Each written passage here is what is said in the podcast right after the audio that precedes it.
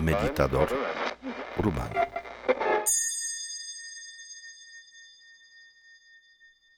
¿Dónde están los miedos? ¿Por qué nos afectan tanto? En las sesiones anteriores, en los podcasts anteriores, les he platicado sobre lo importante que es el elemento tierra en la mente. Bueno, también en el cuerpo, en las emociones, pero en la mente, cuando no hay estabilidad, ese movimiento interno de la mente genera miedos. Y el miedo está en las raíces de todas las demás emociones destructivas, cualquiera que mires. Está el miedo, el enojo, está el miedo, el apego está miedo, el deseo está miedo, soberbia está miedo. Entonces, parece ser que miedo es la raíz de muchas de las emociones destructivas. Nosotros en el budismo le llamamos venenos, porque esas emociones nos literalmente envenenan, cambian la forma de percibir, cambian la forma de sentir, cambian la forma de pensar, cambian la forma de vivir. Y muchas veces ni siquiera nos damos cuenta de esos miedos, esos movimientos internos, esas fricciones de pensamientos, percepciones en la mente, ya están tan profundo dentro de nosotros mismos que parecen una realidad cotidiana, parece algo normal. Sin embargo, no debe ser así, porque estos miedos nos quitan la capacidad de gozar de la vida. Los miedos nos quitan la capacidad de estar bien, de alegría, capacidad de amar, capacidad de perdonar. No, yo no quiero tener dentro de mí una mecánica que ni siquiera soy capaz de reconocer que haga eso por mí. ¿Dónde están los miedos? Vamos a ver.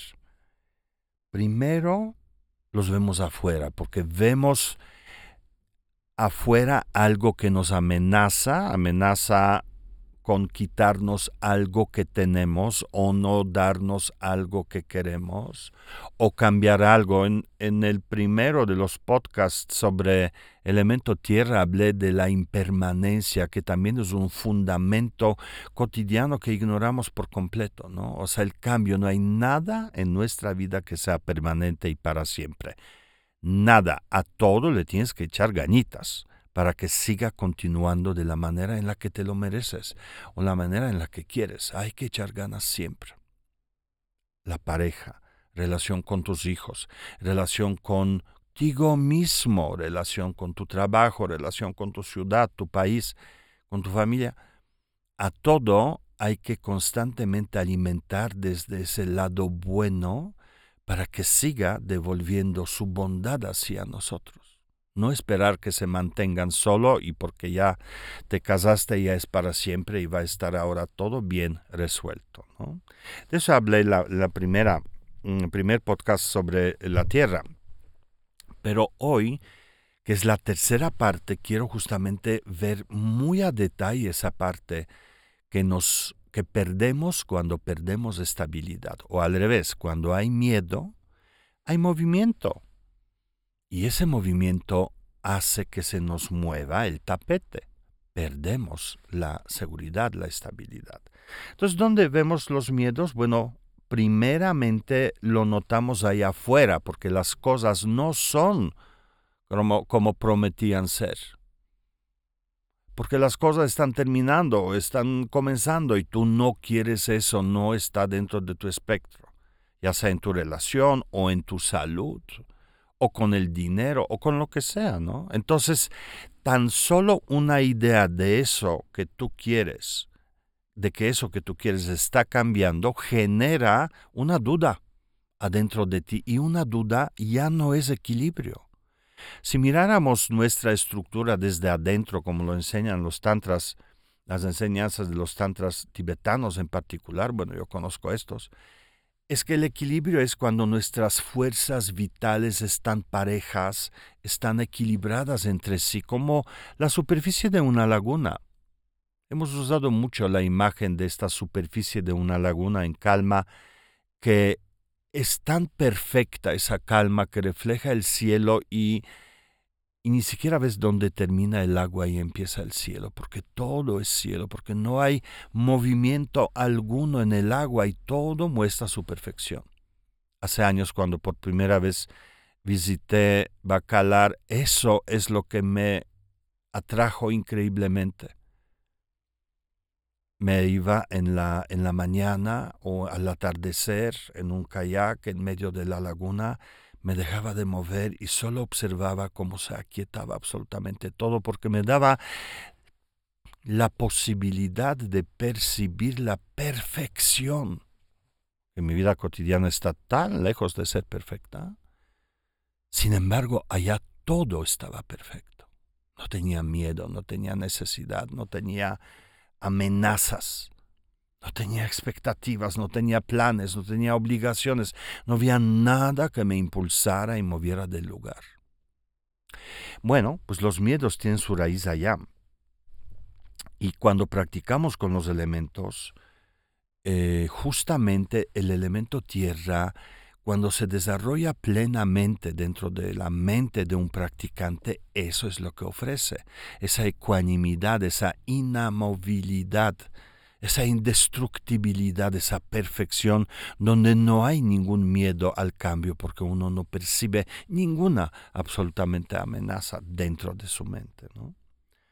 Pero nuevamente, los miedos lo vemos como amenazas justamente, lo vemos allá afuera, amenazas de una realidad, como retos que no sabes si puedes cumplir con eso, como obligaciones que tienes que hacer y no sabes cómo hacerlas, ¿no? Eh, como necesidades que tú consideras imperativo, un imperativo para que ocurran las cosas como quieras, ¿no? Todo esto detrás necesidades, obligaciones, compromisos, amenazas, retos, detrás de eso siempre hay miedo que no surja.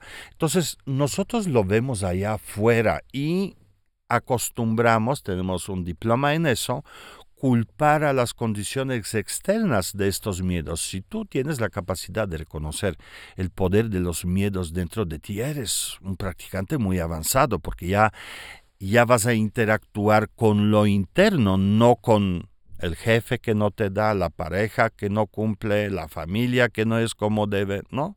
Ya no tratas de arreglar allá afuera, sino ya ves hacia el interior. Entonces esto quiere decir que por cuanto los miedos aparentemente tienen su raíz en los fenómenos externos en la vida de uno, en realidad uno los siente adentro. O número uno, internamente vives el miedo o resultado del miedo que puede ser enojo, angustia, ansiedad, este apego, eh, necesidad de controlar. Eso lo vives tú internamente. Afuera hay como un símbolo de eso. ¿Por qué?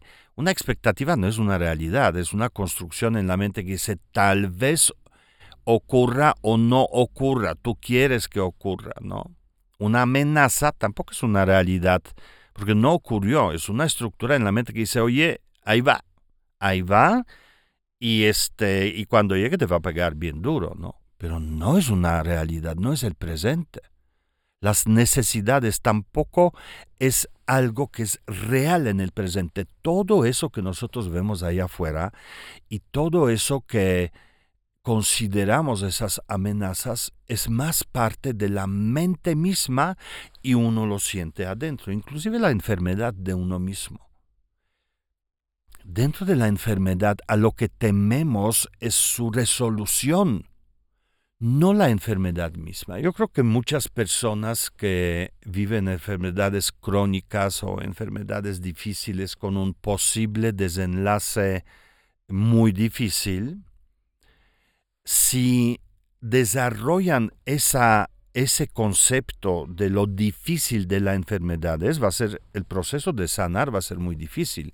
Los que logran relajarse dentro de la enfermedad y se quitan el peso de esa amenaza, funcionan mejor. Y eso está comprobado científicamente. Soy afortunado porque tengo un amigo, Alejandro Chaul, Reich, que trabajó en su momento en el eh, MD Anderson eh, de Houston, el Instituto de Cancerología, y junto con otras personas, médicos y, personas que se dedican al bienestar, desarrollaron un proyecto sobre mm, eh, mecánica de ejercicios tradicionales, en su caso él hacía prácticas de la tradición Bon, la misma que yo practico, y estudiaban el progreso eh, en los pacientes. Y fue tan impresionante que recibieron una beca, dos de hecho, consecutivas becas del gobierno estadounidense, creo que por una suma total de 10 millones de dólares, que estudiaba justamente cómo reacciona el paciente a eso. Y la primera etapa arrojó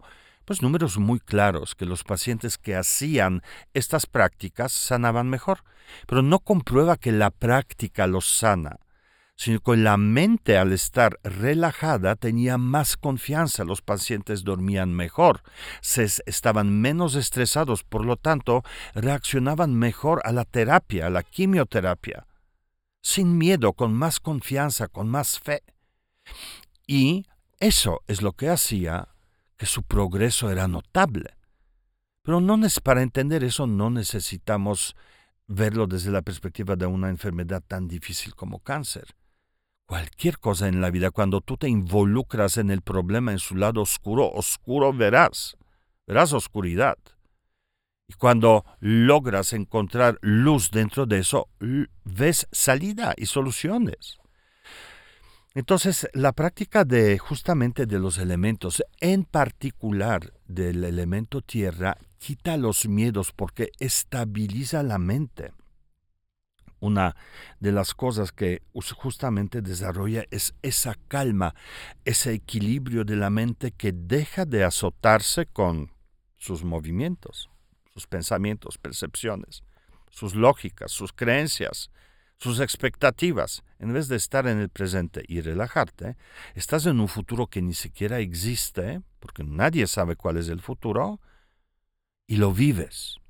Y eso no permite sanar una enfermedad. Eso permite establecer la enfermedad. Eso es un diploma que se llama cómo estar enfermo. Entonces, la parte de la, práctica de, de la tierra, cuando la vemos afuera, vemos un problema que nos da miedo. Ese problema lo sentimos lo sentimos como tristeza, como miedo mismo, como angustia, ansiedad, depresión. Yo qué sé, yo no soy psicólogo, pero hay un montón de cosas que derivan de, que se manifiestan en un sentir eh, a partir del miedo, pero en la mente misma está la raíz. Es una creencia, me voy a morir, o me van a dejar, o no me alcanza el dinero, o va a suceder tal cosa. Entonces, Siempre en mis prácticas hablo de estos tres universos que cuando se conjuntan y, hablan de lo mismo son tan difíciles de superar, ¿no? Pero justamente la práctica de la tierra afecta a la mente imprime su huella de estabilidad, de calma, de serenidad en la mente, entonces desde la mente el dolor del miedo o de depresión comienza a soltarse y entonces la realidad misma la ves con otros ojos. Es absolutamente increíble y además increíblemente fácil, pero hay una condición. Hay que hacerlo. No es suficientemente pensar en eso. La tierra hay que traer a la mente si no lo traes, ¿qué es lo que hace el miedo? Número uno, genera caos en tu mente. Las lógicas no son tan lógicas. Las lógicas ocurren por su propia energía, hacen un loop en continuación, generan el mismo pensamiento, el mismo sentir.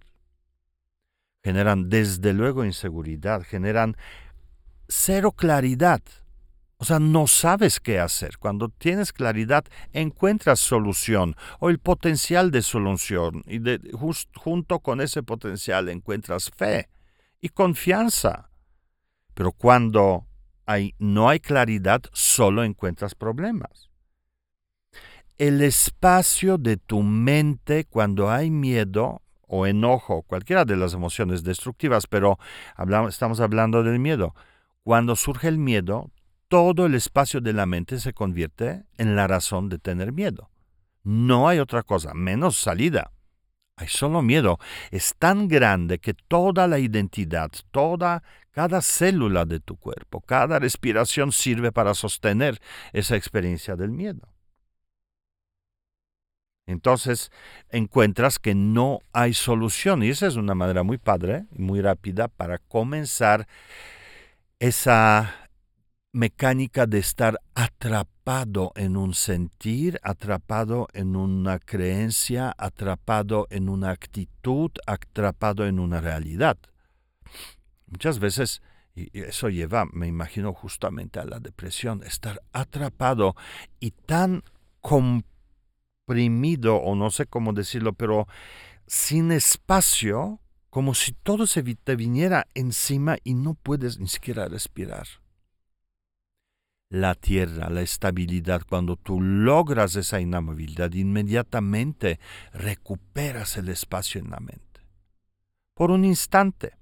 Pero si lo haces de manera constante, construyes esa mecánica tan increíble y tan saludable en la mente. Fíjense que en las prácticas de meditación, bueno, las hechas formalmente y bien. En las tradicionales, digamos que en las tradicionales, la primera cosa que el practicante tiene que desarrollar es tierra. ¿Cómo lo hacen? Te dicen siéntate en la postura, deja de moverte para aclarar la mente. Esa es la puerta, esa estabilidad en la mente que deja de azotarse y deja de juzgar y deja de moverse y deja de generar imágenes ilógicas, es la puerta para una meditación. Claro, lo puedes lograr con, con cuencos, lo puedes lograr con música, lo puedes lograr con un acto de atención agradable al tomar el café o tomar un tequila o qué sé yo. Sí logras, pero son instantes y tú necesitas elaborar eso en tu vida si quieres superar esa realidad que se mueve y te amenaza constantemente. Pero luego la tierra también tiene una promesa eh, más, o sea, detrás de no tener miedo, pues logras la seguridad, el don que te ofrece la estabilidad de la mente es el don de no tener miedo. No tener miedo. vas a tener miedo a lo que tienes que tener miedo, ¿no? Hay situaciones que tienes que tener, o que van a ponerse de alerta, qué sé yo, o sea, cuando de repente suena algo fuerte o, te quemas un dedo con algo, o qué, qué sé yo, ¿no? O sea, vas a sentir, pero no es lo mismo que tener miedo toda la vida. La mañana, la noche, y tener esa percepción de estar atrapado. Entonces, el primer don que logras practicando estabilidad de la mente es no tener miedo. Tú evalúa cuánto vale la pena dedicar unos 15, 20 minutos al día para desarrollar esa fortaleza dentro de ti. A mí me asombra mucho cuando los practicantes dicen, bueno, personas que se me acercan, no practicantes, eh, se acercan y me dicen que quieren meditar, pero, pero no tienen tiempo yo creo que tendría que evaluar, o sea, si tu vida es perfecta, está de pelos y no necesitas nada, increíble. Escucha música relajante, haz cosas agradables, pero si tu vida es una fuente del dolor, yo creo que tienes que poner en el balance eso. Puedes recuperar seguridad, el confort de la vida, capacidad de alegría, de otra comunicación con la vida, con la gente. ¿Cuántos minutos al día dedicarías a recuperar eso? ¿Dos? ¿Uno? Bueno, o sea, en un minuto, o sea, ¿qué, qué, puedo decir? O sea, si no tienes tiempo, tómate tequila, caray, ¿no? Pero ni en un minuto logras tomar una cantidad suficiente para que te deje de doler la vida. Y además, obviamente, no es recomendable nada, porque no resuelves nada. Entonces piensen en eso. Ahora, la estabilidad o la claridad de la mente tiene también otra ventaja o te ofrece también otro don. Es el don de confianza. Confianza, porque piensa, pensando bien, Cuando uno no tiene nada en su vida donde pueda estar arraigado en lo que confía, en lo que donde está seguro, que es justamente tierra. Cuando mm, hablamos de la tierra, tierra siempre la imagen es una montaña profundamente arraigada. Pon tu teposteco, la que sea que esté cerca, pero dices afuera veo tanto y es una mega mole gigantesca, pero adentro tiene 100 veces más. Y esa parte adentro, esa fuerza, de estabilidad interna es la que empuja esa tierra hacia arriba y hace posible que la veas. Pero la montaña no es lo que está arriba, la montaña es lo que está abajo. Afuera hay un resultado maravilloso que tú puedes contemplar, pero todo está adentro.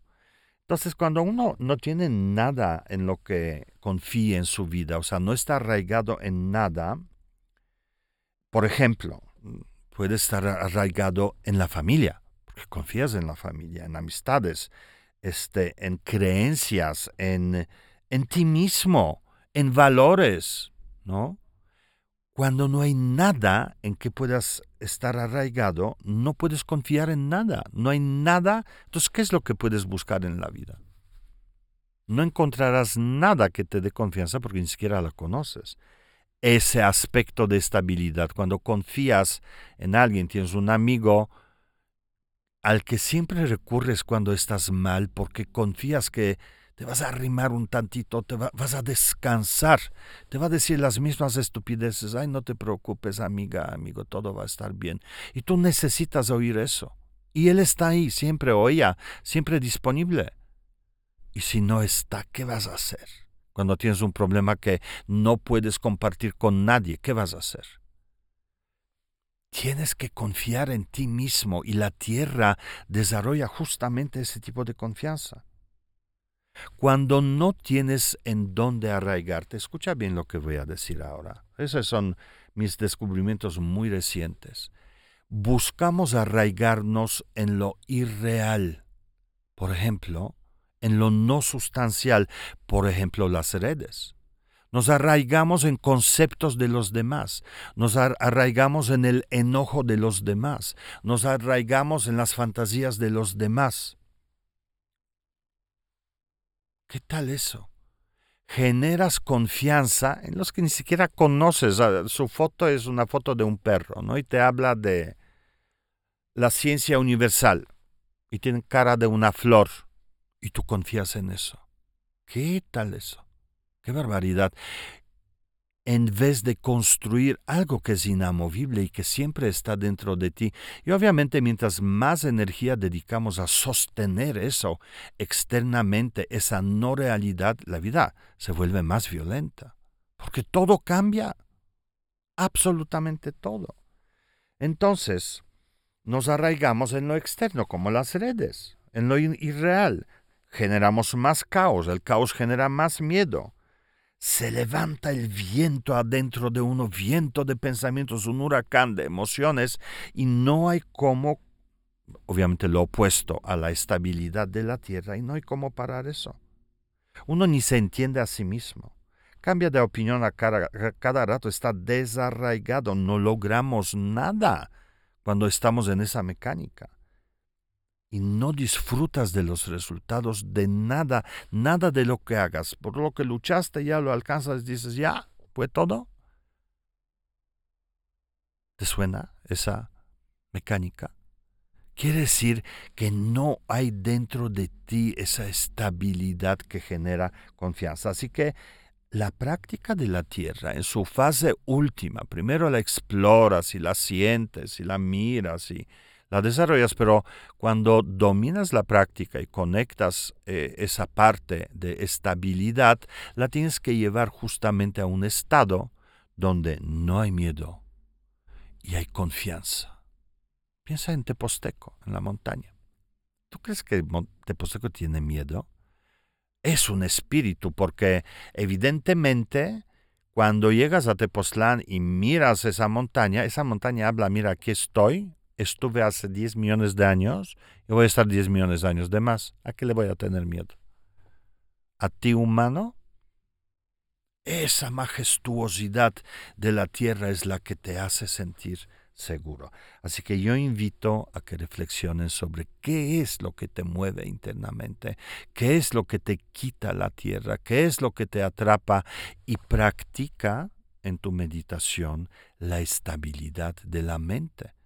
Donde no hay miedo, se genera seguridad y confianza, porque esto es la puerta para un gran cambio en toda tu vida.